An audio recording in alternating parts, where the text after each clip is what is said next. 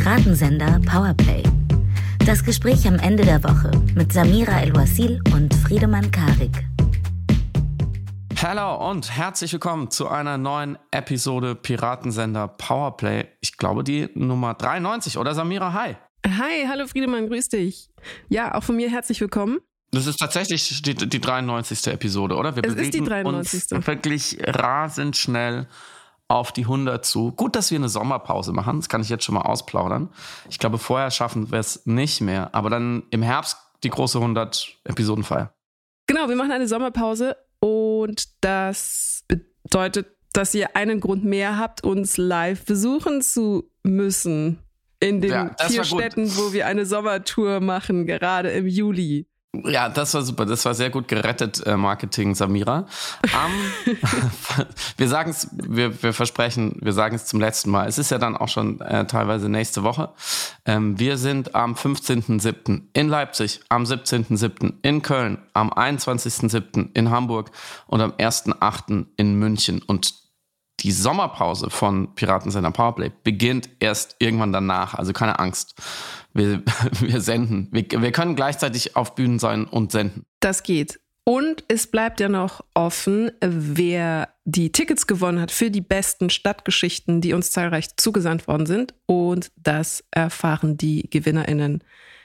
Quasi jetzt. Quasi Schaut jetzt. in eure E-Mails. Schaut jetzt in eure E-Mails. Es könnte jetzt schon die frohe Botschaft da sein. Worüber, stimmt, worüber reden wir heute eigentlich nicht? Wir reden, haben wieder sehr viel über uns geredet, aber worüber reden wir heute eigentlich nicht? Denkt dir schnell was aus. Äh, ja, nein, ich äh, überlege gerade. Ah, ich habe eine Idee. Du weißt ja, ich als großer Freund der, der Hochzeit an sich würde sagen, wir reden nicht über Christian Lindners Hochzeit. Das verstehe ich. Oder möchtest du? Nee, ich, es gibt auch nicht so viel zu erzählen. Ich finde, dann äh, fände ich natürlich in einem Kontext die Kürzung von Hartz IV wesentlich relevanter. Äh, deswegen ein Grund mehr, nicht über diese Hochzeit zu sprechen. Sehr gut. Sind wir uns einig? Worüber reden wir denn? Wir sprechen über die wichtigsten Argumente und Positionen im Streit um die Ukraine-Strategie. Und du hattest einige Gedanken, ganz besonders nach einem Gespräch, das Jakob Augstein für den Deutschlandfunk gegeben hatte, aber auch insgesamt andere ProtagonistInnen nochmal vokal geworden sind. Wir denken da vielleicht auch an eine Svenja Flasspöhler bei Lanz und wollten das nochmal zum Anlass nehmen, nochmal die Argumente einzeln durchzugehen mit aller Ernsthaftigkeit und Rationalität und einer kühlen Auseinandersetzung.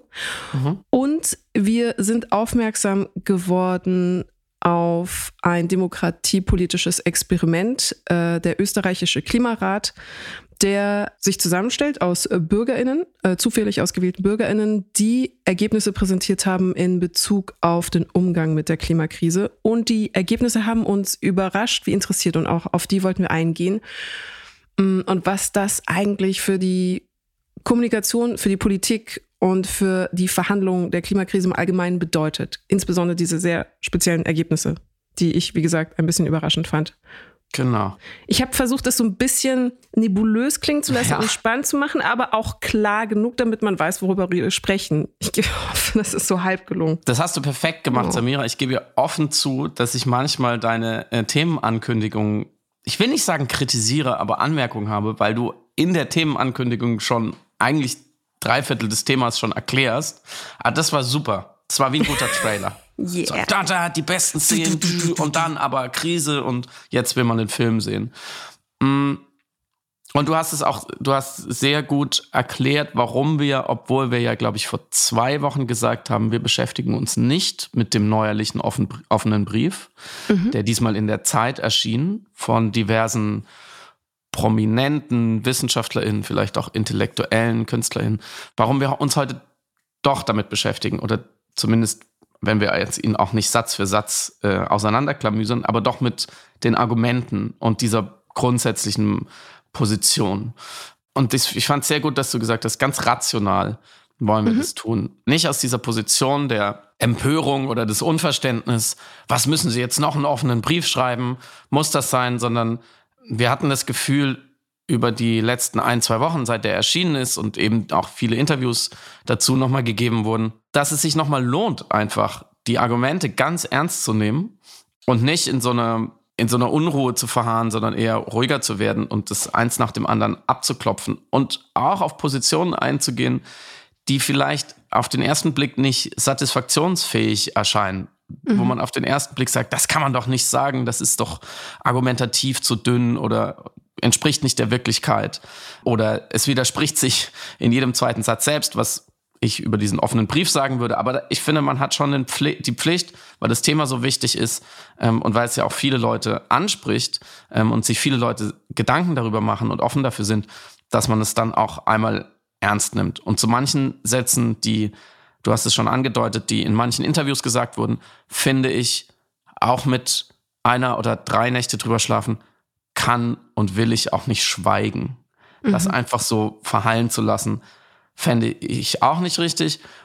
Und es ist ja keine völlige Minderheitenmeinung. Ähm, mir fällt ein Beispiel ein. Man kann es, man kann und soll es nicht abtun als einen Aufmerksamkeitsstand von ein paar Figuren, die jetzt auch nochmal was sagen würden. Das würde dem nicht gerecht werden. Vor allem auch, weil, äh, also irgendwie lustigerweise eine E-Mail, eine Newsletter-Aussendung äh, des sympathischen Techno-Festivals äh, Fusion ähm, mhm. auch herumgereicht wurde. Und in diesem, in dieser E-Mail an alle wurden auch nochmal einige dieser Positionen so, so ähnlich wiederholt, natürlich ein bisschen anderen Duktus und, und natürlich ein bisschen neo-hippiesk hedonistischer äh, angespitzt, aber eigentlich genau die gleichen Argumente von einer ganz anderen Seite so. Und da hatte ich dann das Gefühl, okay, es ist es ist doch breit gesellschaftlich, dass man sich eben die Gedanken macht, was machen wir in diesem Krieg? Was mhm. bringen die Waffenlieferungen? Gibt es eine andere Option? Sollte man lieber verhandeln und so weiter? Deswegen möchte ich dich jetzt äh, fragen, liebe Samira, welches Argument dieser Seite aus dem offenen Brief oder aus den Interviews findest mhm. du am besten, am stichhaltigsten? Mhm, mhm. Das Argument, über das ich am meisten nachdenken muss oder was am meisten in mir nachwirkt, weil ich äh, rational und in intellektueller Empathie 100% nachvollziehe, woher es kommt was es meint und warum es absolut eine Berechtigung hat, überdacht oder ja, überdacht zu werden, ist die Frage nach dem Wohin der gesamten Strategie. Also was ist der Endpunkt, der erreicht werden soll. Weil angeführt wird natürlich, welche Konsequenzen beispielsweise eine Verlängerung, Verlängerung in Anführungszeichen aus Sicht der gegen die Waffenlieferung argumentierenden Verlängerung des Krieges durch, mhm. vermeintlich Verlängerung durch, des Krieges durch die Waffenlieferung erreichen wird. Beispielsweise Nahrungsmittelknappheit weltweit, mehr Menschen, die sterben, sowohl in der Ukraine als dann auch global. Und das ist tatsächlich eine Frage, die ich mir auch stelle. Also, wo führen die Entscheidungen, die jetzt getroffen werden, hin? Und da sind wir bei einem Aspekt, über den wir auch hier im Podcast ja gesprochen hatten, die verschiedenen Formen von Ethik, von Handlungsethik und Gesinnungsethik. Also kurzfristige Entscheidungen, die jetzt richtig sind oder die Überlegung, Entscheidungen zu treffen, die sich jetzt falsch anfühlen, um richtige Ergebnisse langfristiger Art zu erreichen. Also jetzt das Schmerzhafte, mhm. um später dann ein langfristig ethisch vertretbares Ergebnis zu haben. Ne? Da sind wir 100 Prozent in der Deontologie. Und das ist etwas, worüber ich wirklich viel nachdenke und was ich als Argument auch valide finde, bis zu dem Zeitpunkt, wo wir dann sagen, aber auf welchen militärstrategischen und welchen praktischen Prämissen fußt diese Überlegung? Also ist diese Prämisse, die dann mhm. angeführt wird, um das Argument, ja, längerfristig wird es viel mehr Schäden geben, viel mehr tote Menschen weltweit, ist, fußt das überhaupt auf einer Prämisse, die so korrekt ist? Und ich komme dann nach weiterem Überlegen zum Schluss, es ist erstmal eine Annahme. Und bei einer Annahme, wo wir eben nicht die Gewissheit haben oder wo wir Militärstrategen haben, die auch dagegen argumentieren oder die sagen, so ist es nicht zutreffend.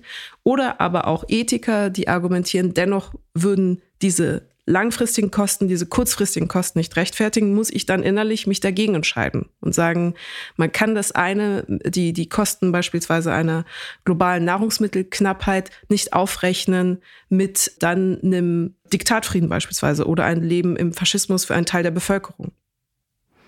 Mhm. Und dann komme ich wieder ans Ende meiner Gedanken. Das heißt, äh, um deine Frage zu beantworten, sorry, es war ein bisschen lang, aber meine, äh, das, das beste Argument finde ich tatsächlich die Frage nach, wo soll das hinführen? Ja. Was ist das Ziel? Das ist, das ist, ein, genau, das ist natürlich eine hervorragend äh, legitime Frage, die sich ja alle stellen. Mhm. Da, da würde ich schon so eine kleine rhetorische Fußnote setzen, wenn zum Beispiel Svenja Flassbüller bei Markus Lanz am Dienstagabend behauptet, dass die Frage würde sicher niemand stellen, ist das natürlich ein Strohmann-Argument. Mhm. Natürlich stellt sich jeder die Frage von, von Olaf Scholz äh, bis zu uns, also die Nahrungskette auch. Was, was passiert als nächstes? Wo will man äh, dafür hin? Und zweitens, niemand weiß, glaube ich, die Verantwortung davon für sich, die man übernimmt, wenn man in irgendeiner Form in diesen Konflikt eingreift und ihn beeinflusst. Und indem man Waffen liefert an eine Seite in einem Krieg, ist ganz klar, muss man ja, ist ja banal. Also beeinflusst man den, den Konflikt und übernimmt auch zumindest eine kleine oder eine Teilverantwortung, je nachdem, was genau man da macht, dafür, was da passiert. Und die Diskussion über die Kriegsziele, die wird ja intensiv geführt. Und es ist natürlich immer nicht ganz einfach, die so klar zu fassen. Und wir haben ja auch oft zum Beispiel den Bundeskanzler kritisiert, dass er nicht, dass er nicht sagen kann, die Ukraine soll gewinnen, sondern nur Russland soll den Krieg verlieren. Also da gibt es natürlich eine, eine Unschärfe, die, ähm, die man auch kritisieren muss. Mm, die hat aber natürlich auch ihre Gründe. Es wäre auch taktisch unklug, ganz genau sozusagen eine Landkarte zu veröffentlichen, zu sagen, da bis hier muss der, so muss der Frontverlauf stehen. Dann äh, ist es ein Erfolg. Das, so funktioniert es natürlich auch wieder nicht. Vielleicht ist es auch ein, ein Wahrnehmungsunterschied, aber für mich ist erstmal das Kriegsziel des Westens völlig klar. Die Grenzen von Januar 2022. Da, dahin soll man zurück. Dahin soll die russische Armee zurückgedrängt werden, um diesen jetzt heißen, konkreten, brutalen Angriffskrieg zu ein, seinem Nullpunkt zurückzubringen. Aus verschiedenen Gründen. Und das würde ja bedeuten, dass die Ukraine diesen einzelnen Konflikt gewonnen hat. Sie wurde angegriffen, alle haben erwartet, dass sie sofort äh, in sich zusammenbricht, kapituliert, Kiew fällt, bla bla bla. Ist nicht passiert. Dann gibt es einen Stellungskrieg und wenn man diese Stellung zurückdrängt zum Ausgangspunkt, dann hat man den Krieg gewonnen. Ich glaube, so, das ist völlig logisch. Und da steckt ja ein erstes mit wichtigstes Argument dieser Position drin, das ist nicht möglich. Oder das ist sehr, sehr, sehr unwahrscheinlich, rein militärisch, dass die Ukraine, die russische Armee so weit mhm. zurückdrängt. Mhm. Was ich zu einem Drittel Spekulationen für zwei Drittel einfach falsch halte, weil wir ja sehen, dass die Ukraine sich mit teilweise nur einem Zehntel der Mittel, wenn man mal Artillerie anschaut, einem Zehntel der Mittel sehr erfolgreich zumindest verteidigt und nicht verliert. Also gerade noch so das Unentschieden hält sozusagen. Und wenn man sie jetzt nur wirklich unterstützen würde, was sie ja fordert, und sehr konkret sagt, wir brauchen so und so viel Panzer und so viel Mittel, dann könnten wir dieses Kriegsziel zumindest realistisch versuchen, vielleicht sogar mhm. erreichen. Und ihr seht ja, es gibt auch Hinweise, wir starten ja Gegenoffensiven, wir schlagen die Russen ja an manchen Stellen zurück. Hm, daran sieht man ja, dass die Möglichkeit, zu diesem Kriegsziel zu kommen, zu den Grenzen von Januar 2022, die ist da. Man kann sie, finde ich, wenn man sie in Abrede stellt und sagt, ja, wir müssen ja drüber nachdenken, was ist, wenn das nicht möglich ist, halte ich für unwahrscheinlicher. Es geht ja darum, was sind wir bereit dafür zu tun? Und da muss man auch nochmal anmerken, dass Deutschland im Vergleich zu allen anderen Ländern ähm, zumindest gemessen am BIP, also an der Wirtschaftskraft, wie viel Geld wir haben, gemessen an der Rüstungsindustrie, was wir so quasi produzieren können und gemessen an, an der Größe des, äh, des Wehretats und, und der Armee und der Bestände sehr, sehr wenig liefert. Die Osteuropäer und im Baltikum und die USA und auch Großbritannien liefern sehr, sehr, sehr viel mehr. Ähm, und auch skandinavische Staaten liefern genauso viel wie wir. Und ehrlich gesagt, wir versprechen ziemlich viel und liefern nicht so viel. Aber das ist ein anderes Thema. Also ähm, dieses Argument, der Underdog könne doch sowieso nicht gewinnen, ist einerseits äh, hat so faktisch so seine Lücken und zweitens muss man ja dazu sagen, mit dem Argument wäre man ja von Common Sense, ähm, zwei, zwei Schüler äh, prügeln sich auf dem Schulhof oder der, der, der Große greift den Kleinen an und man sagt dem Kleinen, nee, nee, werde ich lieber nicht, kannst eh nicht gewinnen. Also von so ganz banalen Alltagsgerechtigkeitsempfinden bis hin zu, naja, der Geschichte der Menschheit. Ähm, das führt einen ja auf Abwege. Mit dem Argument wären ja eine der, einige der wichtigsten Befreiungskriege der Geschichte mhm. überhaupt nicht möglich gewesen. Wenn man gesagt hätte, ja, also die, die kolonialistisch Beherrschten, äh, die, die wehren sich jetzt gegen die Kolonialmacht. Der Underdog kann eh nicht gewinnen, lass, mhm. lass es lieber, brauchen wir mhm. nicht unterstützen. Das kann ja nicht Maßgabe einer Argumentation sein, wer gerade vielleicht von den Kräfteverhältnissen an sich zahlenmäßig bisschen überlegen ist. Dann gäbe es die USA nicht, ehrlich gesagt. Also dann hätte man niemals, niemals äh, die Kolonialmächte daraus geschmissen. Und das koloniale Europa wäre noch Weltherrscher über Milliarden Untertanen. Also diese, dieses hierarchische, diese hierarchische Maßgabe funktioniert nicht. Das Argument, was ich natürlich sehe, ist, dass dieser Krieg, der passiert ja nicht auf dem Schachbrett oder auf dem Fußballfeld, sondern in einem Land, was dabei in Schutt und Asche gelegt wird. Muss man immer ganz vorsichtig sein, finde ich, und immer sagen, wer legt mhm. denn da was in Schutt und Asche? Nämlich die russische Armee legt es in Schutt und Asche. Nicht der Krieg an sich. So ist eben Krieg. Das ist eine, eine Verwirrung der Umstände. Und wenn Senja Flassbüller behauptet, die ukrainische Verhandlungsbereitschaft wäre, hätte mit den Waffenlieferungen abgenommen, weil man sich jetzt ertüchtigt fühle, dann erstens stimmt es nicht und zweitens ist ja die, Verhandlungsbe also die Verhandlungsbereitschaft hat sich geändert, weil Butcher und Irpin und man gesehen hat, was die Russen da eigentlich anstellen. Und unter gewissen Umständen wäre die Ukraine ja immer noch verhandlungsbereit. Also es ist jetzt auch nicht so, dass der Underdog auf einmal völlig größenwahnsinnig geworden ist. Und wenn überhaupt, worüber man diskutieren kann, ist, dass Zelensky jetzt sagt, naja, eigentlich wollen wir alle mhm. Gebiete zurück. Also auch die Krim und den Donbass. Aber das sagt er natürlich nicht, weil er glaubt, das ist militärisch möglich. Und das sagt er auch nicht, weil er glaubt, das ist taktisch geschickt, sondern weil er einer Bevölkerung vorsteht, die extremes Leid erfahren hat und er Mehrheiten organisieren muss. Und er ein demokratisch gewählter Präsident ist. Und wenn die Mehrheit des Landes sagt, naja, jetzt schmeißen wir sie ganz raus, diese Schweine, die unsere Städte verwüstet haben und unsere Kinder entführen und foltern und vergewaltigen, dann ist es ein Prozess, der mit Waffenlieferungen, glaube ich, weniger was zu tun hat, sondern mit einer gewissen Menschlichkeit. So viel zu den möglichen Kriegszielen. Ich habe eine um, gedankenexperimentelle Zwischenfrage. Wenn wir jetzt eine Kristallkugel hätten, oder wir sind in irgendeinem Science-Fiction-Film, wir haben so Precogs zum Beispiel, so Leute, präkognitiv äh, begabte Menschen, die die Zukunft vorhersehen können. Und Sie sagen aber, es ist zu 100% sicher und bestätigt, dass die Ukraine diesen Krieg verlieren wird. Mhm. Es gibt keinen Zweifel daran. Wäre es nicht dennoch geboten, im Namen des Rechts auf mhm. Selbstverteidigung anzuerkennen, dass die Ukraine Unterstützung bedarf, selbst wenn du wüsstest, dass ein Verlust unvermeidbar ist? Mhm. Das ist eine interessante Frage. Dann wäre ich, glaube ich, bereit, diese Abwägung zu treffen zwischen diesem Recht auf Selbstverteidigung und diesem, dieser Gerechtigkeit und äh, dass man versucht, den Bruch des Völkerrechts zu verhindern, all den Argumenten und dem Leid der Zivilbevölkerung. Und ich glaube, dann mhm. hätte man auch eine andere Situation, weil wenn dieser Krieg wirklich komplett aussichtslos wäre, dann wüssten das ja als mhm. allererstes, bevor wir hier schlau drüber reden, die UkrainerInnen. Und dann mhm. würden die ganz anders agieren. Also das ist ja mhm. auch eine selbsterfüllende Prophezeiung. Solange die sagen, mhm. wir können gewinnen, weil wir glauben an unsere Widerstandsfähigkeit und wir glauben an die gerechte Sache und wir, wir glauben, dadurch, dass es so falsch ist und diese russischen Soldaten auch so überhaupt nicht wissen, was sie bei uns sollen und die auch keinen Plan haben dafür, da, da liegt ja unsere Chance drin. Unsere Chance liegt nicht in, primär in den Kanonen, die er uns gibt, ähm, sondern mhm. in unserem in unserer Überzeugung, in unserem Willen, Wege zu finden, uns als Underdog zu verteidigen. Und deswegen haben sie eine Chance. Und wenn sie diese Chance nicht sehen würden, dann hätten wir, glaube ich, eine ganz andere Situation. Dann wäre der Krieg vielleicht nach zwei Tagen schon vorbei gewesen. Mhm. Und damit sind wir so ein bisschen bei der Frage, ginge es den Menschen in der Ukraine besser, wenn jetzt ein Waffenstillstand herrschen würde? Glaubst du das?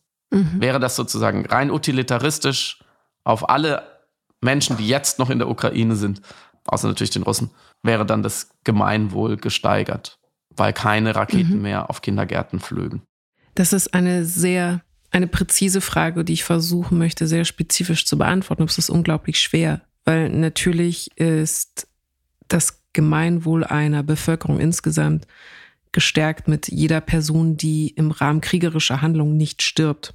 Die Frage ist also, unter welchen Bedingungen erfolgt dieser Waffenstillstand?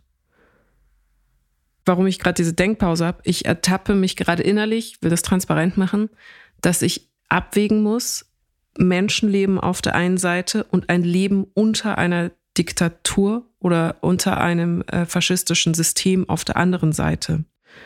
Und ich mich gar nicht in der Lage fühle, das miteinander abzuwägen. Also ist ein Überleben im Faschismus besser als ein mögliches Umkommen in einem mhm. Krieg beim Verteidigen der eigenen Freiheit. Mhm. Das ist eigentlich unmöglich zu sagen, oder? Äh, wirklich, ja. Ich, also sehr pragmatisch, selbstverständlich, das äh, Leben des Menschen ist unbepreisbar.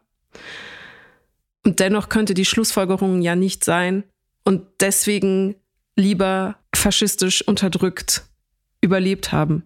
Also als Empfehlung. Mhm. Puh, ich finde das echt schwer. Ja, es ist echt schwer und es ist eine Frage äh, der, der Perspektive.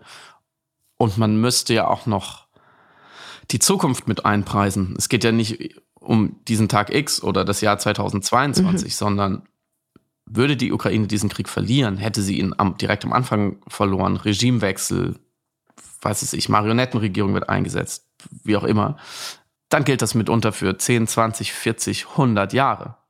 Das heißt, mhm. ich, wenn ich jetzt in der Ukraine wäre, müsste ich ja auch abschätzen, wie geht es meinen Kindern? Wie geht es mhm. meinen, meinen Freunden und Verwandten? Und deswegen finde ich es so schwierig und bedenkenswert, mit einem auf den ersten Blick natürlich erstmal wünschenswerten Zustand in den diskursiven Raum zu ziehen und zu sagen, Waffenstillstand jetzt, wie es über dem mhm, offenen Brief steht. Weil es suggeriert, wenn die Waffen stillstehen, ist erstmal alles gut. Und natürlich wollen wir alle, dass die Waffen stillstehen. Wir wollen schon gar keine Waffen. Waffen sind schon falsch. Sie zu benutzen ist falsch. Und, und wenn sie dann in Gang gebracht werden, dann will man sie na natürlich wieder stillstehen. Und wir glauben alle an Reden statt Schießen. Und natürlich wünschen wir uns lieber, wie auch immer geartete Verhandlungen, als die Nachrichten, die wir gerade sehen von Tod und Zerstörung. Aber diese super schwierige Abwägung, wo wir beide gerade nicht fähig waren, sie zu treffen. Das Problem ist auch, dass wir hier sitzen in Frieden und Sicherheit. Mhm. Und von da aus wird es immer theoretisch. Und das muss man gar nicht mit großem Pathos ausdrücken, aber das sollen die Leute entscheiden, die es betrifft, weil nur sie können mhm. nachempfinden, was es bedeutet, unter diesem, dieser Terrorherrschaft womöglich zu leben, Sie haben die Geschichte, sie haben die Erfahrung und sie müssen es ausbaden. Sie bezahlen am Ende mhm. mit ihrem Leben oder mit ihrer Freiheit. Mm. Und nach allem, was wir wissen, ist das Votum da relativ eindeutig. Vor allem, weil ja auch die, die sagen, das ist mir alles egal, ich will einfach nur überleben, die sind geflohen und die anderen sind geblieben. So, das muss man natürlich auch mit einbrechen, aber insgesamt scheint es schon klar zu sein, dass in der Ukraine der, der Wille, sich zu verteidigen und, und sich nicht zu fügen, sehr, sehr groß ist. Und deswegen sind sich ja auch alle einig, und das sagen ja auch die Leute, die diesen offenen Brief unterschrieben und auch in den Interviews und in dem Brief steht es, glaube ich, auch nochmal, die Ukraine soll über ihre Zukunft entscheiden. Wir sollen das nicht tun, die Ukraine sollen das tun. Und jetzt sind wir aber in einer Situation, die könnte man als Dilemma bezeichnen, weil wenn wir jetzt sagen, na klar, wir machen jetzt erstmal gar nichts und die Ukraine soll entscheiden, dann kann sie nicht entscheiden, weil dann entscheidet Russland. Wenn wir keine mhm. Waffen liefern, wenn wir uns nicht engagieren in diesem Konflikt, dann hat die Ukraine diese Entscheidungsfreiheit nicht. So, wir sind mhm. In der Verantwortung. Leider, wir müssen entscheiden, ob wir die Ukraine genug unterstützen, dass sie diese unfassbar schwierige Entscheidung treffen kann. Will sie sich verteidigen oder ist es vielleicht besser, äh, sich zu ergeben oder welche Art von Waffenstillstand, welche Art von Verhandlung, welche Art von Frieden oder Diktatfrieden akzeptiert sie.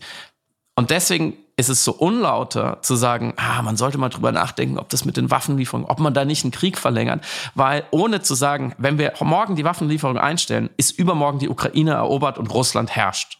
Mit allen Konsequenzen. Mhm. So, das ist ja allen völlig klar. Ohne den Westen hätte, hätten die sich keine Sekunde, schon seit 2014 keine Chance gehabt. Wahrscheinlich ohne die massive Unterstützung der USA und, und zumindest die, die Lippenbekenntnisse des Westens und die diplomatischen Einsetzungen hätten wir diesen Krieg gar nicht, weil die Ukraine wäre früher mehr oder weniger geschluckt worden äh, in einem hybriden Krieg. So, das ist ja, das ist ja jetzt schon nur eine Eskalation, weil wir sie ermächtigt haben, sich gegen die hybride Kriegsführung einigermaßen zu verteidigen und den Konflikt auf die Krim und den Donbass zu begrenzen. So, das ist die eine wichtige, die erste wichtige Seite, die unterschlagen wird, was ich wirklich intellektuell unredlich finde. Wenn wir uns neutral verhalten, geht die Ukraine unter. Das heißt, Neutralität können wir machen, ist aber nicht so gut, wie es klingt. Und das Zweite, du hast es, wir haben es ja eben schon an mehreren Stellen angesprochen, was passiert in den besetzten Gebieten? Was passiert in den Gebieten, die, ob sie wollten oder nicht, unter russische Herrschaft gekommen sind? Sie werden russifiziert. Die Sprache wird verboten, äh, Funktionäre werden entführt, es wird gefoltert, es wird systematisch vergewaltigt. Alle Art von demokratischer Struktur oder Kultur wird zerstört. Die Kinder, Kinder werden verschleppt. verschleppt. Ähm, es ist, wir können jetzt wieder die Genozid-Diskussion aufmachen, ist völlig egal. Es ist eine Art von Vernichtung und es ist faschistoid. Und wenn wir in einem Land leben, äh, was zuletzt genau diese, dieses Programm über andere gebracht hat und dieses Leid. Und wir haben uns deswegen als Bundesrepublik als Legitimationsgrundlage ein Nie wieder gegeben. Und wir haben gesagt, es, es darf eigentlich dieses Land Deutschland nur geben, wenn wir dafür einstehen, dass sowas nie wieder passiert, hat man davor einfach auch nochmal eine besondere Verantwortung. Und wenn man das unterschlägt, wenn man so tut, als, ja, die müssten ja nur, der Klügere gibt nach, die müssten ja so, müssen ein bisschen nur sich aus diesem Streit rausziehen und sich nicht mehr wehren, dann, dann wird es ihnen schon besser gehen, finde ich das wirklich brutal unlauter, mhm. das mhm. zu unterschlagen.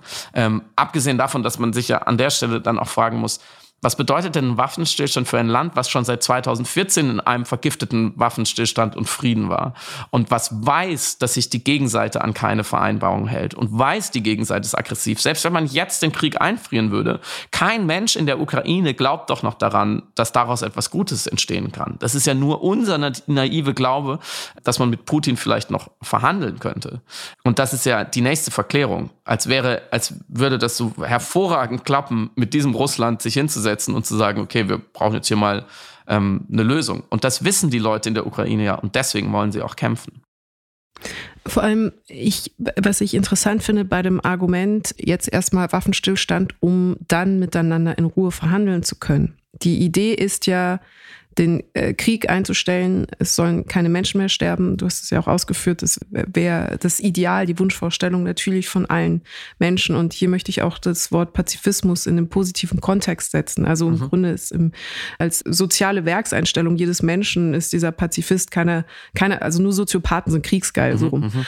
Und was aber manchmal mir fehlt in diesem Argument, soll ein Waffenstillstand äh, herrschen und dann in Verhandlungen gegangen werden, dass nur durch eine Stärkung der Ukraine überhaupt eine Verhandlungsposition für die Ukraine da ist, die attraktiv ist mhm. für die russische Regierung. Also jetzt hat Putin noch keinen Grund, weil er keinen Druck hat, weil er keinen Gegenpol hat in Form der Ukraine, in irgendeine Verhandlung zu gehen. Also warum sollte er mhm. in eine Verhandlungsposition gehen, um was genau zu bekommen, was er jetzt nicht sowieso schon ohne Verhandlung bekommt?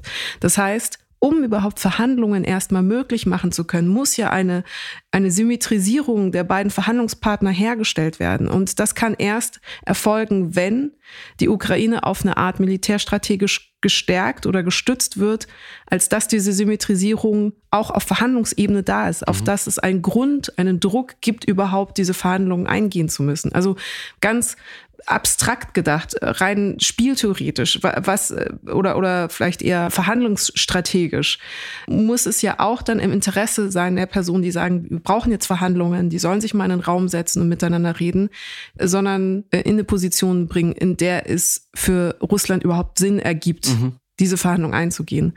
So, ja. und das wird manchmal, also, oder ich weiß nicht, ob es vergessen wird oder ob das strategisches Nicht-Wahrnehmen ist dieses Aspekts, weil das ja dann natürlich für auch eben eine Waffenlieferung sprechen würde, die eigentlich genau dieses Argument des Verhandeln müssens einspeisen würde.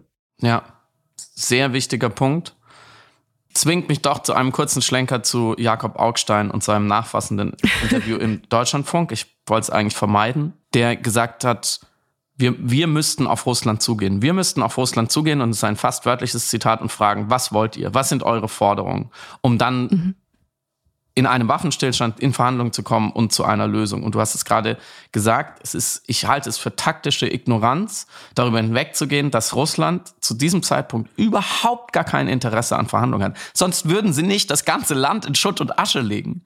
Ja. Und dass bisher alle offiziellen Verlautbarungen zu möglichen Verhandlungen auf russischer Seite waren, wenn es nicht 100% unsere Forderungen erfüllt, dann verhandeln wir nicht. Und dass ja, es gab ja Verhandlungen, die aber zu keinem nirgendwo hingeführt haben, weil Russland gesagt hat, wir, wir haben ja gesagt, was wir wollen. Wir wollen die Ukraine. Sonst würden wir nicht angreifen. Es gibt militärisch für Russland momentan überhaupt gar keinen Anlass, sich auf Verhandlungen einzulassen. Das müssen wir ja. auch nochmal uns klar machen. So schlimm der Krieg für uns ist und, und für die Ukraine tausendmal schlimmer. Für Russland ist es kein schlimmer Krieg. Es findet ja, ja nicht auf ihrem Gebiet statt. Und sie verheizen das, was sie haben, nämlich arme junge Männer, die es in manchen Fällen nicht besser wissen. Und dem Regime, Regime geht's gut. Wir pumpen ja weiter Geld rein. Also es hat überhaupt keinen, für die überhaupt keinen Sinn. Man muss sagen, man, man kann sie in dem Sinne sogar verstehen. Man kann Putin verstehen. Warum sollte er verhandeln? Er, er sieht ja auch, wie schwer wir uns tun. Auf der anderen Seite, er spielt auf die Zeit. Ähm, mhm. Und auf der anderen Seite ähm, unterstellt Jakob Augstein dann den Ukrainern, sie wären quasi äh, größenwahnsinnig. Und da darf ich kurz zitieren. Es werden immer mehr Städte zerstört, der Kollateralschaden weltweit wird immer größer und die Ukraine steigert sich hinein in ein, wir werden Russland zerschmettern und wir helfen diesen Leuten dabei noch. Ich halte das für einen verantwortungslosen Fehler. Das heißt, ich weiß gar nicht, was das heißt. Ich, es ist, es ist es wird, ich finde das so einen hybrischen Satz auch. Es ist unfassbar. Ähm, das einzig Interessante an dieser brutal kalten, brutal realitätsverweigernden Aussage ist dass Wir. Er sagt auch, wir vermitteln den Ukrainern das Gefühl, für eine sinnvolle Sache zu kämpfen. Und ich glaube, darum geht es eigentlich. Also, er spricht der Ukraine die Souveränität, den Überlebenswillen und das Grundrecht auf nicht abgeschlachtet werden in einem Satz ab. Aber ich glaube, er will eigentlich was anderes. Er will uns in eine Position der Macht bringen. Er will konstruieren, wir könnten sogar den Überlebenswillen eines Volkes beeinflussen. Das ist natürlich eine extreme Hybris, aber ich glaube, es kommt aus einer Position der Schwäche, weil er nicht erträgt, dass wir vielleicht gerade gar nicht so viele Handlungsmöglichkeiten haben und man gar nicht so viel dazu sagen kann. Aber dazu später vielleicht noch mehr, weil er einen zweiten wichtigen Punkt anspricht, äh, den, den, du auch schon kurz äh, gestreift hast, nämlich der Kollateralschaden weltweit, wie er ihn nennt, was ich auch schon mhm. interessante Formulierung finde. Mhm. Also die Kriegsfolgen, die globalen Folgen, Hunger, Düngemittelkrise und so weiter. Und die wir, so wie Svenja Flassbeller es nochmal bei Lanz ausgedrückt hat, die wir, die wir diese Waffen liefern, mitverantworten müssen. Was himmelschreiend falsch ist und was eine mindestens halbe Täter-Opfer-Umkehr ist.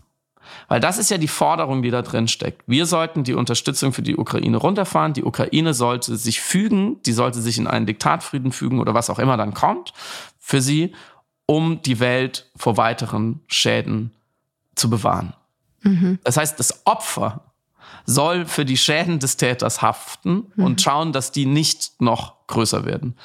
Und wir, die wir sagen wir, schon auf der Seite des Opfers stehen, aber eher in dieser Geschichte so etwas wie Mentoren sind, wie Helfer. Und dazu vielleicht noch mehr zu dieser Narrativik, die da drin steht. Das ist ja furchtbar, dass man an der Position dann einmal sagen muss, wir verantworten da gar nichts und die Ukraine nicht. Das tut Putin alleine und er tut es absichtlich.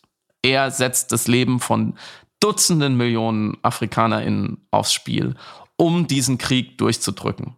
Und wenn wir überhaupt über unsere Mitverantwortung für weltweite Folgen reden, dann darüber, dass wir mitverantwortlich sind für diesen Krieg. Und zwar lange vor den Waffenlieferungen, vor allem durch unsere Energiemilliarden, die wir nach Russland gepumpt haben seit Jahrzehnten. Und wofür gibt er wohl dieses Geld aus? Man darf dreimal raten. Als auch, dass wir ja sehr lange gezögert haben und wir, damit meine ich jetzt Deutschland, die Ukraine militärisch zu ertüchtigen, wie es immer so schön heißt. Da kann ich zu Robert Habeck, der im Sommer gesagt hat, wir müssen den Waffen liefern, die stehen unter Druck, wurde nicht gemacht. Das heißt, wir kommen mit einer Hilfeleistung zu spät mhm. und erwarten dann von dem Opfer, dass, dem wir mit dieser Hilfe irgendwie unterstützen wollen, dass es dann bitte die Schäden des Täters abmindert. Das finde ich, das ist endgültig einfach nur pervers. Ich würde, ja, jein, ja. Ich würde gerne im Geiste unseres Eingangsstatements das so nüchtern wie möglich zu analysieren, anbieten, das anders einzuordnen. Ich finde es auch, also ich finde das von, einem, in, von einer enormen Hybris und auch ganz schlimmen Selbstgefälligkeit, aber versuche im Zweifel für eine Position, die ich nicht verstehe, dennoch eine Rationalität zu unterstellen. Da ist ja ein äh, Gedankengang, weil am Anfang schockierte mich das auch, weil das für, mich eben sich einfach wie Täter-Opfer-Umkehr anfühlt. Aber man will ja davon ausgehen, dass natürlich Personen aus der Position so nicht argumentieren wollen, willentlich. Und ich glaube, beim darüber nachdenken ist mir klar geworden, dass zwei Formen von Rationalitäten hier kollidieren. Wir hatten das auch schon angedeutet in den Formen der Ethiken, die kollidieren, also die Regelethik und die Handlungsethik. Und hier sind es die pragmatische Rationalität und die epistemische Rationalität. Die epistemische Rationalität ist die Rationalität, die von Überzeugungen geleistet ist. Also was ist meine Haltung angesichts der Daten, die mir vorliegen? Mhm. Das ist die epistemische und die pragmatische ist, was ist das beste Vorgehen, um Ziele zu erreichen. Und das sind zwei unterschiedliche Positionierungen in Anbetracht der Wirklichkeit, in Anbetracht der Situation, die wir haben. Und in der pragmatischen Rationalität ergibt so ein Satz Sinn, weil er sagt, er sagt nicht, ich negiere den Status der Ukraine, ich sage nur, aus einer pragmatischen Rationalität heraus ist jetzt die Situation, dass eine Nahrungsmittelknappheit eintreten könnte. Wie kann man diese verhindern? Und dem halte ich dann aber die epistemische Rationalität entgegen und sage, ja, aber die Ukraine kann ja nicht dafür, um, den, um, um im Namen des Weltfriedens sich selbst opfern müssen oder im Namen des Welthungers sich selbst opfern müssen und wir uns in uns vor allem, also Deutsche, in eine Position begeben, darüber zu urteilen, welche Verluste sie eingehen müssen, um andere Verluste globaler Natur aufzufangen. Und ich glaube, das ist vielleicht ein, warum ich das anbiete, ein, ein Schlüssel, um zumindest zu verstehen, woher diese Argumentation kommt. Auch wenn ich sie nicht teile. Ich finde das alles bedenkenswert und gut ich finde, in dem Moment, in dem man als öffentliche Figur mit einer Argumentation in die Öffentlichkeit geht, hat man die mhm. verdammte Pflicht, sie abzuwägen und weiterzudenken. Und es ist mhm. intellektuell nicht so herausfordernd, zu dem mhm. Punkt zu kommen, soll sich die Ukraine für die Welt opfern? Ja, nein. Mhm. Aber was machst du mit Personen, die sagen ja? Ja, dann muss man das so hinschreiben. Mhm dann muss man nicht, dann darf man nicht hinschreiben, die Ukraine soll allein über ihr Schicksal entscheiden. Dieser Krieg ist ungerecht. Äh, sie muss äh, ihre Souveränität behalten. Das ist einer der vielen inhärenten Widersprüche dieser Position, mhm. die nicht benannt werden. Mhm. Und die uns, glaube ich, so triggern. Weil wir sagen, es mhm. ist doch offensichtlich, es geht doch nicht, kannst du nicht, kannst du nicht sagen, der Himmel ist blau und der Himmel ist grün. Du musst sich, mhm. an manchen Stellen muss man sich einfach entscheiden. Und da würde ich gerne noch ganz kurz zu einem Deutungsangebot kommen, warum es trotzdem passiert, warum Menschen, die ja intelligenzbegabt sind, die an anderen Stellen schon sehr sauber und wichtig argumentiert haben, die davon leben, zu denken, zu schreiben und zu reden, mit einer Position an die Öffentlichkeit gehen in einem so sensiblen Thema, was, wo wir ja über einfach Leben oder Sterben von mitunter Millionen Menschen reden.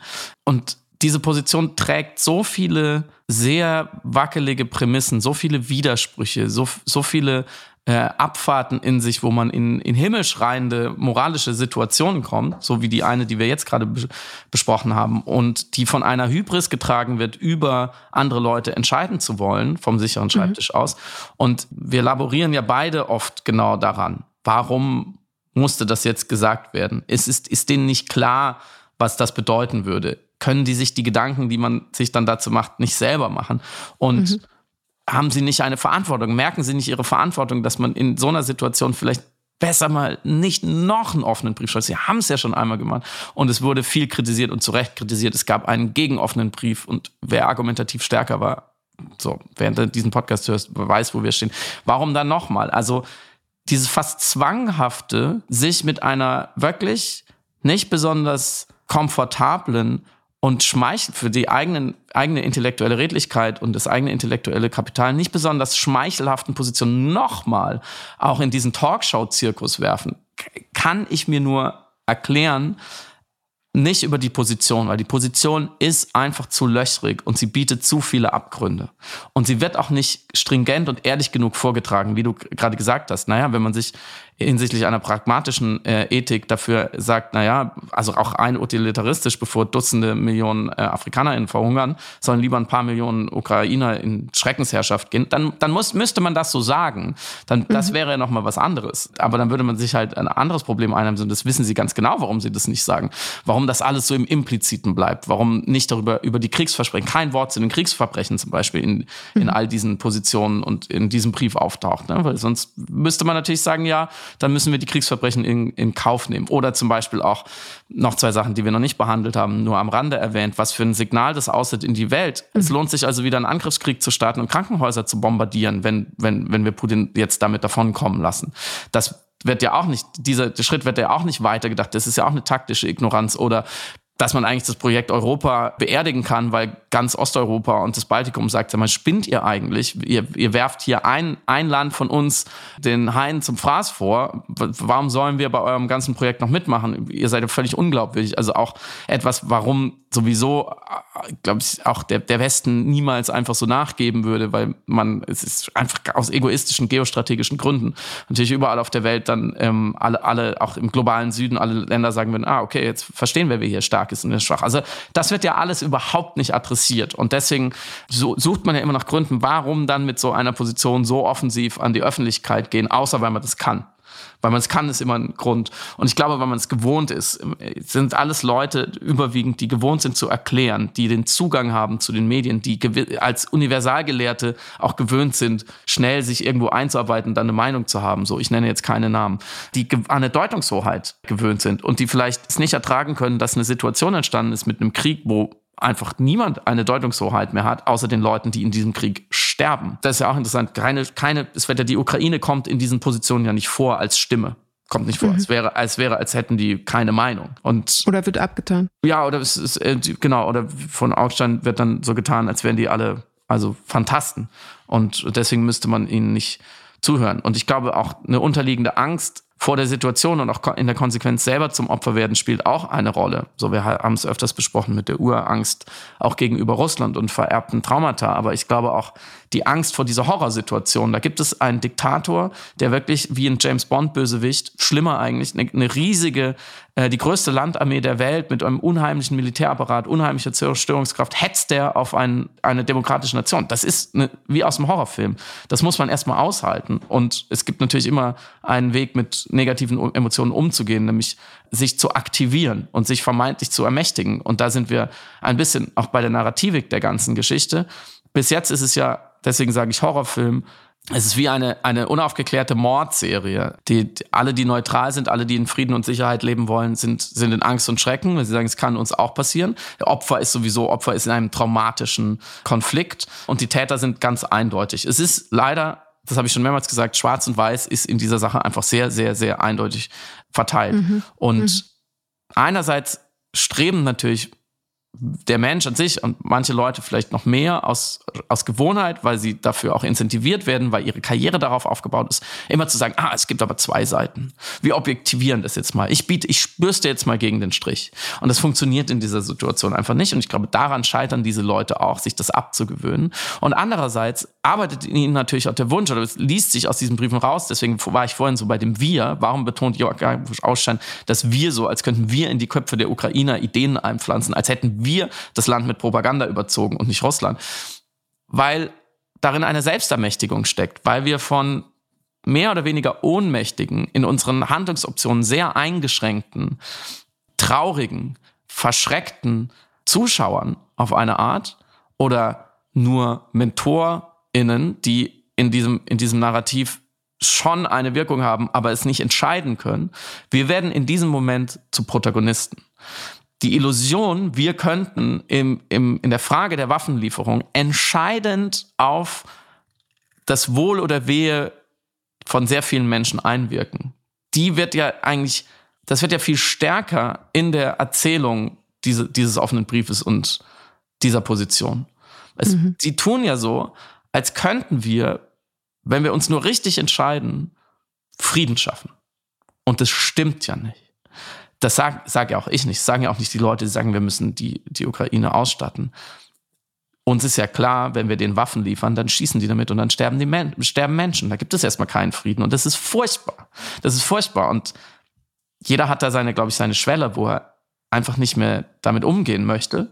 Und wenn ich dann als öffentliche Figur aufmerksamkeitsökonomisch dafür belohnt werde, eine andere Perspektive aufzumachen, dann ist die Verlockung natürlich doppelt so groß. Ich komme aus einer negativen Emotion der Ohnmächtigkeit heraus, aus dieser schrecklichen Situation. Wir sitzen zu Hause vor den Bildschirmen, gucken auf diesen Krieg und, und, und wissen, es ist ungerecht und wissen, da sterben Kinder und werden entführt und wir können aber direkt nichts machen.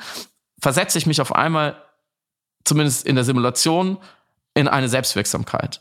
Mhm. Ich kann diesen offenen Brief schreiben und veröffentlichen. Ich kann damit in die Talkshows ziehen. Und wenn wir nur endlich die Waffenlieferung einstellen und, und einen Waffenstillstand herstellen, dann ist Frieden. Dann habe ich etwas getan für den Frieden. Und die bittere Wahrheit, dass der einzige Mensch, der wirklich was für den Frieden kann, Wladimir Putin heißt, und der hat überhaupt gar kein Interesse daran, dies viel, viel schwerer auszuhalten. Das ist ein interessanter Punkt, weil ich da so ein bisschen ambivalent bin. Also wenn ich dich richtig auch interpretiere und korrigiere mich, dann ist ja das Problem ist, dass eine Selbstwirksamkeitssimulation ist im Namen einer dialektischen Auseinandersetzung mit einer gesellschaftspolitischen, in Anführungszeichen, Position.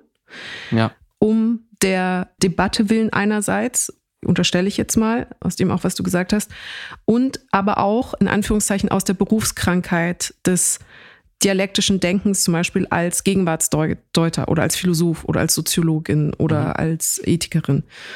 Das ist das eine. Das zweite ist, wir haben hier eine recht eindeutige Bipolarität, zwei Seiten, und das nicht ertragen können, ähm, da in Eindeutigkeit zu gehen und das dann kompensatorisch zu versuchen, durch das debattierende Rumgeraune in den Zwischentönen irgendwie versuchen, handhabbar zu machen. Mhm. Auch im Rahmen sozusagen der wieder in Anführungszeichen Berufskrankheit, die man hat, wenn man äh, jemand ist, der vokal Deutungsangebote macht über die Gesellschaft und die Wirklichkeit. Und das Ergebnis ist dann rein als Selbstwirksamkeitssimulation eben das Präsentieren einer Gegenposition, von der man denkt, die muss präsentiert werden, weil sie sonst im öffentlichen Raum nicht stattfindet, keine Beachtung mhm. findet oder eben nicht verhandelt wird. Und es ist an mehreren Stellen intellektuell im besten Fall ungenau und im schlechtesten Fall unredlich. Und dennoch muss es ja eine Präsenz haben, auch wenn diese für mich persönlich teilweise arrogant anmutet, mhm. auch auf Grundlage der Sprecherposition. Du hast auch schon den ähm, berühmt-berüchtigten bequemen Schreibtisch zitiert, von dem argumentiert wird. Und andererseits wäre es aber ja keine Option, das nicht auch als innergesellschaftliches Gespräch zu haben, weil es ja etwas ist, was Menschen ja auch beschäftigt, professionell und privat. Ja. Obwohl man jetzt die Frage, kann man, um den intellektuellen Austausch dennoch zu würdigen und zu schützen, und obwohl es hybrisch und narzisstisch und arrogant und auch ein bisschen verklärt anmutet in Anbetracht der realen Probleme, die ja parallel dazu gerade stattfinden und die ihnen in dieser Verintellektualisierung irgendwie so ein bisschen abstrakt gemacht werden, trotzdem auf eine Art darüber sprechen, die nicht in jedem Fall immer trivial, intellektuell kitschig, falsch oder eben, wie du auch gesagt hast, unredlich ist oder wirkt. Ja, wenn ich es äh, einmal vereinfachen darf. Mhm. Die muss es schon auch geben. Allein schon um diskutieren zu können. Und das gehört einfach zum Diskurs dazu und fertig. Ja. ich würde dir eigentlich ja sagen, aber es, es man wünschte sich, es würde ein bisschen redlicher aufgestellt in der Rhetorik, aber ist halt nicht so. Ich bin so hin und her gerissen, deswegen vielleicht hörst du es auch raus, äh, weil ich mich ärgert natürlich, dass auch so Grundsätze in Frage gestellt werden, wie das Recht eben auf Selbstverteidigung, also in Frage gestellt werden durch die Art, wie darüber gesprochen wird, wie zum Beispiel das Recht auf Selbstverteidigung, wie das Recht auf äh, staatliche Souveränität, wie das Recht auf ein freies, würdevolles Leben. Und dennoch muss ich ja auch anerkennen, dass dieses Gespräch ja stattfinden können, dürfen, muss. Und ich habe immer, ich weiß nicht warum, aber ich habe dann die Befürchtung, dass durch das darüber sprechen ja das schon zur Disposition gestellt wird und das dann verschleift und eben in einen gedanklichen ja. Abgrund gezogen wird, aber ohne das darüber sprechen kann ja auch nicht darüber gesprochen werden. Ja, das ist, da sind wir bei dem alten Dilemma. Und, die, und die, die Frage nach dem Sagbaren, das, das werden wir heute nicht mehr klären. Weil natürlich da, da draußen sitzen viele Leute und hören dann jemand zu, der in einer Talkshow sitzt und das nochmal alles da bietet und die haben keine Lust, sich so super viel Gedanken drüber machen und die sagen dann vielleicht, ja, ja, genau, lass mal die, mit dem Waffen liefern, das ist doch Quatsch, das ist doch Kriegstreiberei, das sollte man jetzt mal aufhören. Aber so ist halt Öffentlichkeit. Das führt uns vielleicht noch ganz kurz zu dem kleinen demokratiepolitischen Experiment, wo es ja auch genau darum ging, Meinungen sichtbar zu machen in einer politischen Form und zu übersetzen in eine Form eines ausgewählten Bürgerinnenrates in Österreich. Ja, super Überleitung tatsächlich klimapolitische Fragen ging. Also die Idee war, dass man ein Gremium hat aus 100 äh, ganz zufällig ausgewählten äh, Bürgerinnen, die die Bevölkerung mehr oder weniger strukturgleich abbilden sollte. Also äh, Empirie wird man einfach von einer guten Stichprobe sprechen, obwohl mit 100 ist, glaube ich, zu klein. Aber es ging darum, über eben klimapolitische Fragen zu diskutieren und nicht nur Vorschläge zu erarbeiten, sondern auch persönliche Positionen nochmal deutlich zu machen. Also was ist Ihre Meinung zum CO2-Preis? Was, wie würden Sie das Tempo limitieren oder eben nicht? Mhm. Was ist mit Fragen rund um Lebensmittelverfügbarkeiten und so weiter? Und es stellte sich als Ergebnis heraus, dass die Personen, dieser Bürgerrat, nachdem er mit allen Klimainformationen, Klimafakten bestückt worden ist und diese sich auch eben darüber informieren konnten und eingelesen hatten und ja, ganz normal aufgeklärt worden sind über die aktuelle ökologische Situation, die wir haben, dass diese zu Einschnitten bereit waren, die drastisch waren. Ja.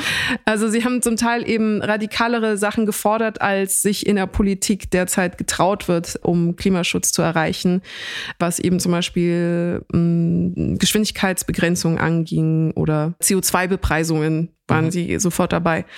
Und dieses Experiment, Florian Eigner hat es auf Twitter auch nochmal einmal ausgeführt und wir verlinken den Thread in den Show Notes, war ein gutes Beispiel, glaube ich, für was wir häufiger beobachten, Disparitäten zwischen der gefühlten Mehrheitsmeinung einer Gesellschaft, der tatsächlichen mehrheitlichen Meinung einer Gesellschaft. Man darf es natürlich nicht überbewerten, aber wie gesagt, diese Bevölkerungs-, dieser kleine Klimarat war ja strukturgleich zur österreichischen Bevölkerung und dem, was die Politik daraus macht oder antizipiert oder glaubt, machen zu müssen, um Mehrheiten zu bedienen oder ja, konsensuale Entscheidungen zu treffen im Namen ja. der Bevölkerung. Was wäre jetzt die Konsequenz daraus und was können wir für vor allem deutsche ökologische Politik daraus ziehen und lernen? Revolution. hm. Vielen Dank. Damit ab ins Wochenende. Danke, danke ciao. Es ist auch eine, eine Stunde. Ich, was Florian Eigner auch bemerkt hat, also ein interessanter Punkt ist, glaube ich, warum kommen die Leute zu so Entscheidungen? Weil es einfach 100 in Anführungsstrichen ganz normale BürgerInnen sind aus den unterschiedlichen Milieus und Ecken und Enden der Gesellschaft, divers und so weiter. Aber sie haben erstmal keine Funktion. Ihre einzige mhm. Aufgabe ist, in diesem Klimarat, und so fair muss man ja sein, und das ist ja auch ein großer Luxus, sie sollen entscheiden, was das Beste ist. Was auch was, wie definiert sich das Beste? Können wir jetzt wieder Abhandlung drüber schreiben. Aber sie sollen entscheiden, was das Beste ist für sie, natürlich ist auch ein gesunder Egoismus erlaubt, für, auch für sie als BürgerInnen so, weil es soll ja allen BürgerInnen gut gehen. Das heißt, es sind keine Aktivistinnen, keine PolitikerInnen, keine LobbyistInnen, die ja alle ähm, für etwas antreten, aber natürlich in ihren Positionen oder in ihren Zielen nicht unbedingt Konkurrenz sind mit dem, was sie vielleicht als BürgerInnen gerne hätte, sondern die müssen Kompromisse machen, die müssen ihren Job behalten, die müssen äh, Geld verdienen, die müssen berichten, die müssen gewählt werden und so weiter. Das sind alles andere Ziele und mitunter Zielkonflikte zu dem ganz simplen Wohl. Und zweitens, es geht nicht um Geld. Das ist ja mein großes Thema damit. Es geht, niemand konnte da Geld verdienen damit. Mhm. Und die Leute haben sich sicher Gedanken gemacht darüber, ah, wie, was ist mit meinem Arbeitsplatz und wie soll ich morgen noch äh, meine Familie ernähren. Aber das ist nachgeordnet, beziehungsweise konnten sie auch nichts gewinnen dadurch. Also sie wurden nicht incentiviert mit Geld. Sie haben nicht gesehen, okay, ja, wenn der, wenn mein jetzt dieser Rat der 100, in dem ich jetzt bin, so und so entscheidet, dann habe ich morgen weniger Geld oder so.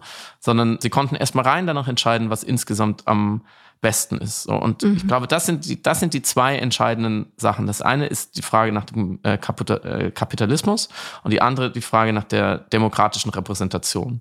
Und ich glaube, das sind die beiden Dinge, die man daraus ableiten kann, dass das eine nicht besonders gut funktioniert und das mhm. andere nicht besonders gut funktioniert und das ist miteinander verschränkt. Und dann sind wir bei dem, der wirklich Nachricht aus einer Parallelwelt, aus einer anderen Dimension, aus dem Reich der Fantasie, äh, dass das Europaparlament in Sachen Taxonomie jetzt wirklich beschlossen hat, dass sowohl Atomenergie als auch Gaskraftwerke unter gewissen Umständen als nachhaltig gelten und von Januar an können, kann es sein, wenn man so in so einen Ökofonds investiert und sagt, ich möchte in, in nachhaltige Dinge investieren, dass man in Atomkraft und in Gaskraft investiert. Und das hat, das hat ja Gründe, die wir jetzt hier nicht mehr ausrollen müssen. Es gibt sehr gute Erklärstücke dazu. Aber das hat, das hat vor allem genau diese, diese zwei, auf diesen zwei Dimensionen findet das seine Gründe. Es sind einfach sehr, sehr große, mächtige, reiche Konzerne, die Geld damit verdienen und weiter damit Geld verdienen wollen. Und die beeinflussen dann PolitikerInnen. In Frankreich ging es da eher um die Atomkraft, weil gibt es einfach sehr viel Atomkraft. In Deutschland geht es eher ums Gas. Und die setzen sich dann zusammen, Scholz und Macron und die anderen in der, in der EU, und handeln dann eine Lösung aus. Und nicht die BürgerInnen, sondern diese Politiker, die auch von, von dieser Wirtschaft abhängen und da sonst Druck bekommen und zumindest in ihrer Wahrnehmung danach bemessen werden, ob da noch weiter Geld verdient wird. Also, was man jetzt ganz konkreteres Update weiß man nicht, aber ich finde, auf der analytischen Ebene ist es, liegt es alles relativ klar. Die, die Leute wollen das Produktive, das Schützende, das Kümmernde, um jetzt nicht zu sagen, sie wollen das Richtige oder das Gute, sondern um mal andere Worte zu benutzen, sie wollen die Lebensgrundlage für alle erhalten und sie sind dazu bereit, den Status quo zu verändern und zwar auch drastisch zu verändern, angemessen zu verändern. Zum Beispiel mhm. haben sie Tempo 90 gefordert auf, auf Landstraßen. Das ist ja, wenn man die Diskussionen kennt, eine unfassbar drastische, revolutionäre Veränderung, aber sie ist halt angemessen. Das ist mhm. genau das, was man mhm. tun sollte. Äh, oder ein Lebensmittelvernichtungsverbot. Wir sollten nichts vernichten, was man essen könnte. Ist ja völlig, ist ja eine Forderung, die klingt wirklich wie aus dem Kinderbuch. Aber sie ist in dieser Verschränkung aus Kapitalismus und repräsentativer Demokratie bisher nicht durchsetzbar. Da ist sie mhm. drastisch. Mhm. Und da sieht man ja, die, die Leute sind weder blöd noch schlecht noch feige. Die würden es schon tun, nur jetzt kommt das böse Wort, das System oder die Systeme lassen es nicht zu. Mhm. Das wäre meine, mein Fazit. Ja. Äh, ist das der äh, fröhliche Rausschmeißer schon? Ja ja, der positive Abschlussgedanke ist, wir sind viel rationaler und vernünftiger, wenn man uns nur lässt. Cool. In diesem Sinne ein vernünftiges und rationales und schönes Wochenende. Bis dann. Ciao.